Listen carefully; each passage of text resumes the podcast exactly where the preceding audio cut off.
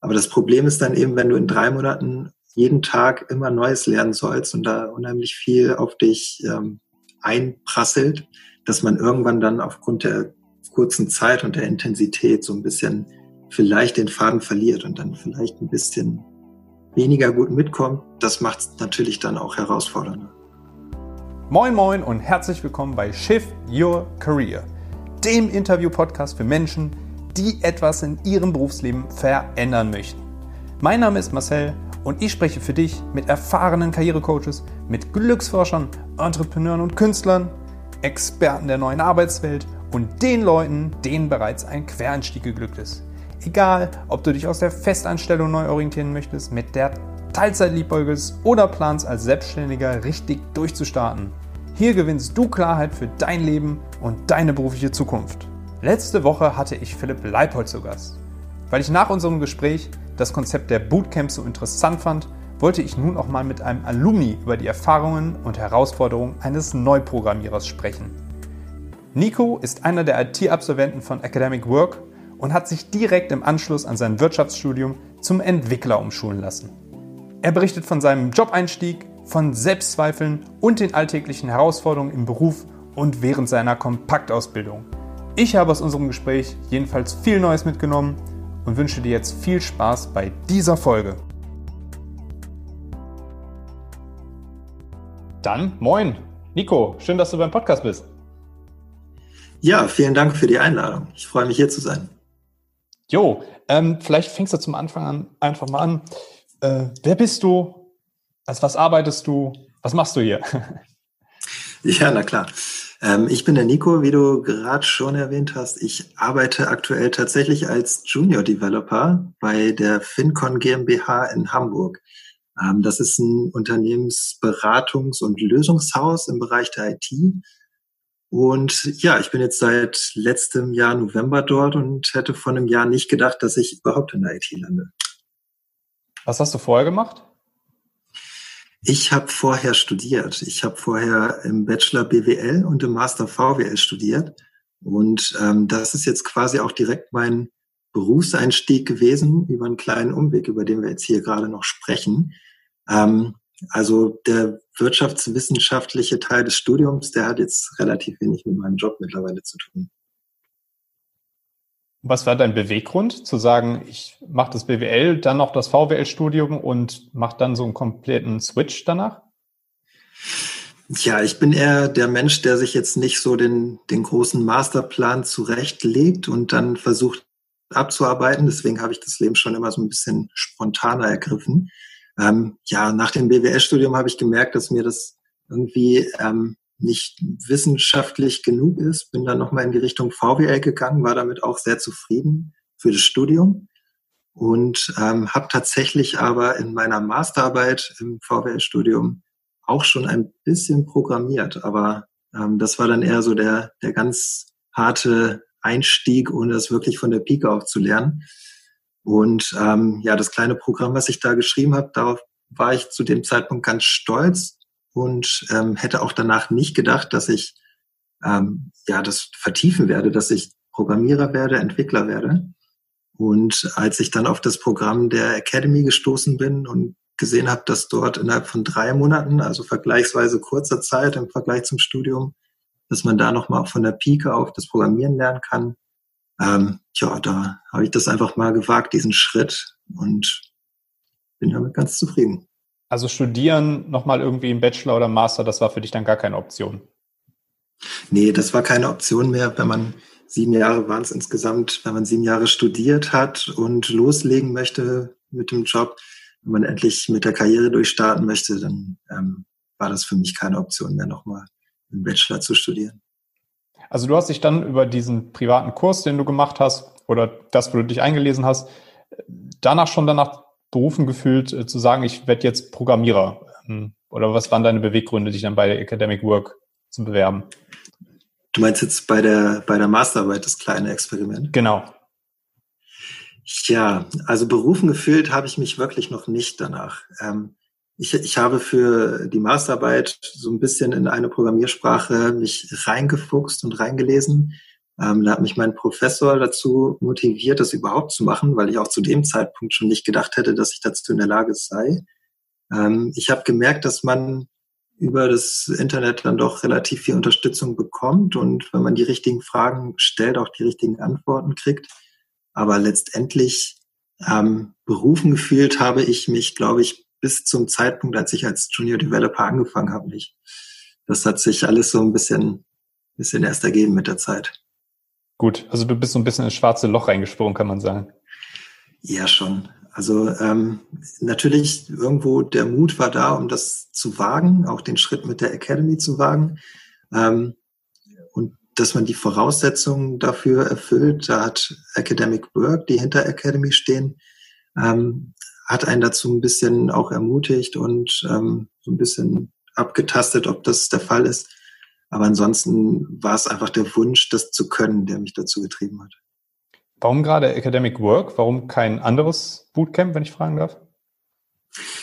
Ich habe mich ehrlich gesagt gar nicht so viel mit anderen Bootcamps auseinandergesetzt. Das war so ähm, quasi das erste Match, der erste, ähm, der erste Gedanke, der mir da über den Weg lief, das über, über Academic Work und die Academy zu machen. Und ähm, letztendlich bin ich immer noch begeistert davon. Es kann schon sein, dass es andere Bootcamps gibt, die ähnlich gut sind. Ein wichtiger Punkt für mich war natürlich eben, dass das Academic Work so ein bisschen einem das Risiko nimmt, dass man, wenn man sich weiterbildet und damit auch verbunden hohe Kosten vielleicht in, in Kauf nehmen muss, dass man das alles nicht hat. Also dadurch, dass Academic Work dahinter steht und die Ausbildung finanziert und sich danach sogar noch um den passenden Arbeitgeber kümmert, dadurch war die Entscheidung oder das Risiko dahinter dann relativ minimal. Warst du in dieser ganzen Bewerbungsphase trotzdem ein bisschen zaghaft? Hast du irgendwie Selbstzweifel gehabt, ob das jetzt der richtige Schritt ist? Oder warst du zu dem Zeitpunkt schon äh, felsenfest entschlossen zu sagen, ich möchte das unbedingt machen? Also ich muss sagen, in der Bewerbungsphase habe ich nicht gezweifelt. Das liegt auch ein Stück weit daran, dass die, das Auswahlverfahren ähm, einem schon so ein bisschen die Angst nimmt, wenn man darüber nachdenkt, weil wenn man sich bewirbt für die Academy, dann macht man erstmal ein ziemlich anspruchsvolles Online-Assessment und vielleicht schon an alle, die jetzt gerade auch schon interessiert sind, das mal auszuprobieren. Das ist natürlich ganz unverbindlich, einfach mal das entsprechende Online-Assessment zu machen.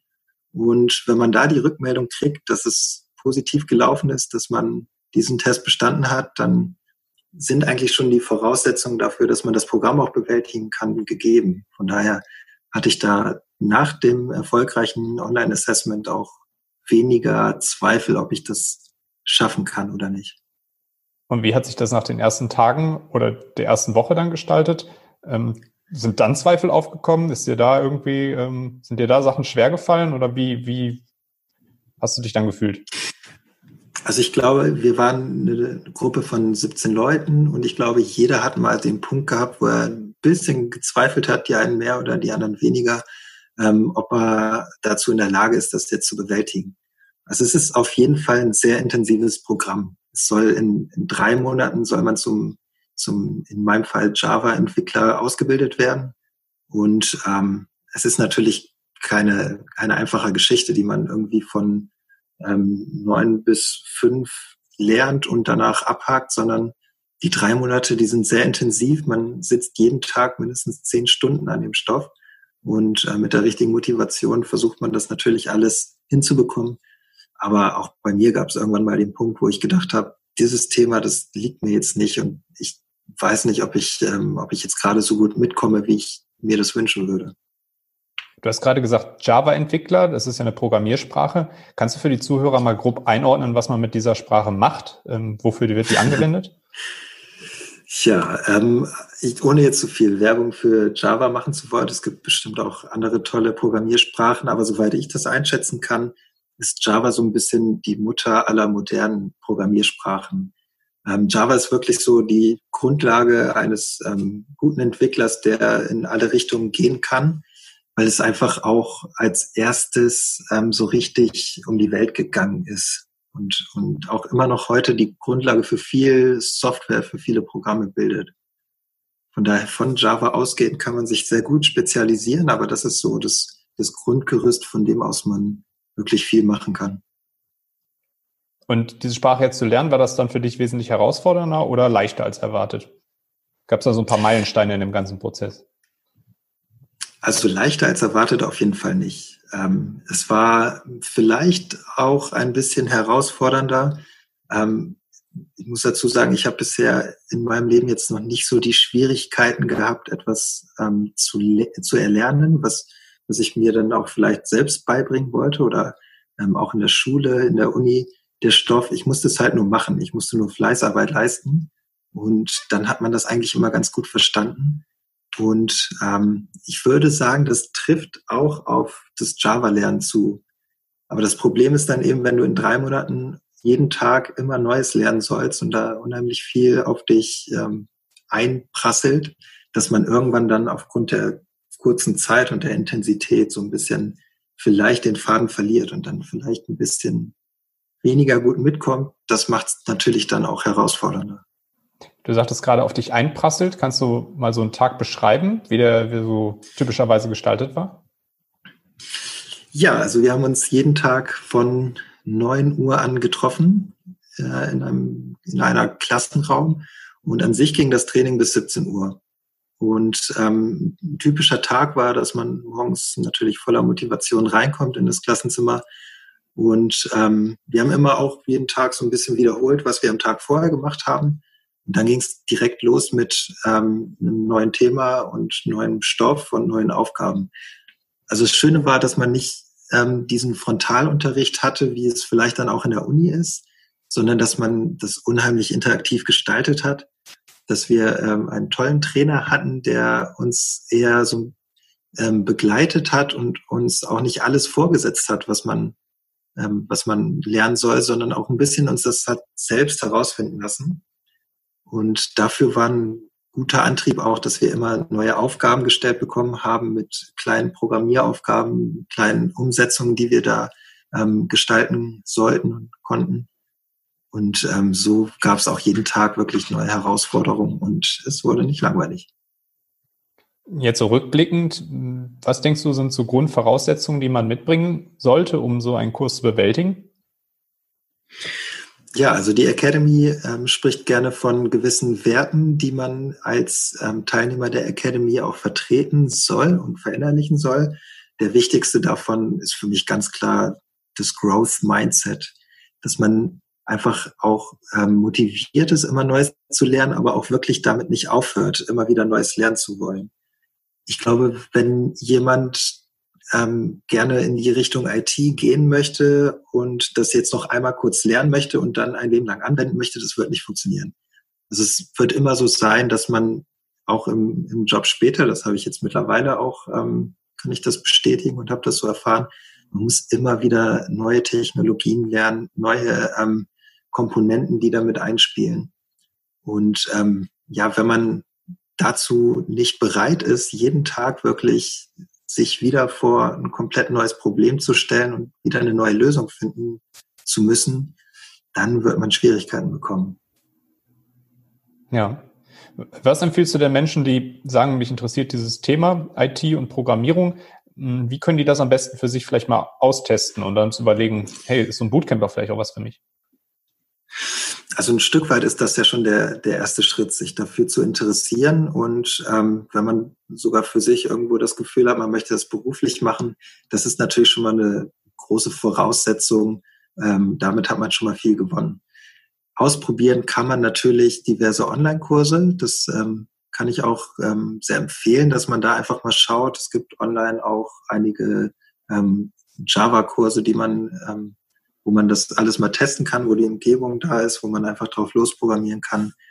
Ähm, da sieht man auch relativ schnell erste Erfolge. Aber letztendlich glaube ich, wenn man, wenn man das große Ganze sieht und sich damit identifizieren kann, dass man als Entwickler an Software mitarbeitet, dann ähm, ist das auch der erste Schritt, um das zu machen.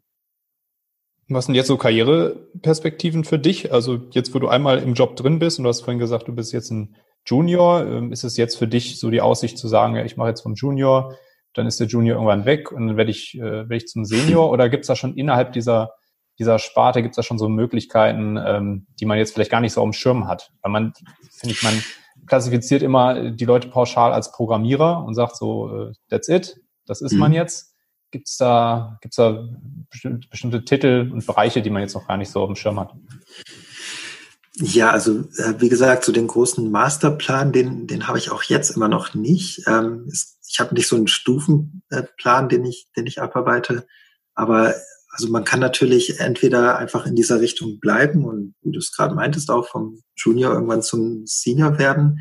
Äh, man kann natürlich auch so ein bisschen zwischen den Ebenen fungieren. Also wenn man erstmal ein grundlegendes Verständnis von äh, Entwicklung und von, von diesen IT-Strukturen ähm, hat, dann kann man natürlich auch sehr gut als Schnittstelle fungieren, wo man als Projektmanager ähnliches dann auch die Schritte weitergeht und einfach ein bisschen in die Koordination geht. Das ähm, habe ich für mich noch nicht 100 Prozent herausgefunden. Ja. Super, dann vielen, vielen lieben Dank für deine Zeit. Ähm, dann habe ich zum Schluss noch eine Bitte und zwar vervollständige bitte den folgenden Satz. Arbeit ist für mich Arbeit ist für mich einfach äh, Probleme lösen und jeden Tag Neues lernen. Schön, kurz, knapp, bündig. Vielen, vielen lieben Dank, dass du da warst, Nico. Ja, gern geschehen. Mach's gut. Ciao, ciao. Ciao.